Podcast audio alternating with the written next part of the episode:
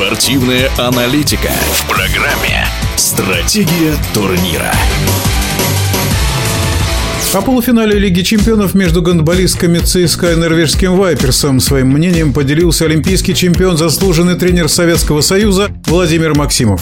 Команда ЦСКА собрала талантливых игроков, но это, так сказать, дебют. Ясно, что этим талантливым игрокам, большинству из них, нужен игровой опыт, чтобы ну, достигать тех результатов, которые они хотели бы достигнуть, я думаю, выиграть Лигу европейских чемпионов. Надо сказать, что то, что я увидел на этой игре, то же самое было и когда наша команда национальная играла европейский чемпионат. Наша команда хорошо уходит в контратаку, но слабо возвращается в защиту. Команда Вайперс успешно и убегала, и возвращалась. И за счет этого, в принципе, они и добились победы. По атакам, я считаю, наша команда имела более лучшую заднюю линию, чем команда Вайперса.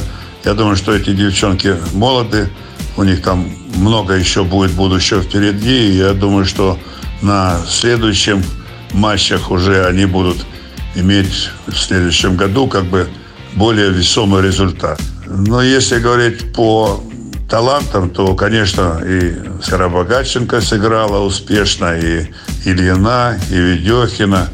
Вот, пока немножко не получается игра у Даши. Но я должен сказать, что надо просто, чтобы эта команда почувствовала совместную игру, потому что пока есть отдельные личности, которые там бросают, забил, забил, не забил, не забил. Мы не попали в финал, будем играть с Дьором.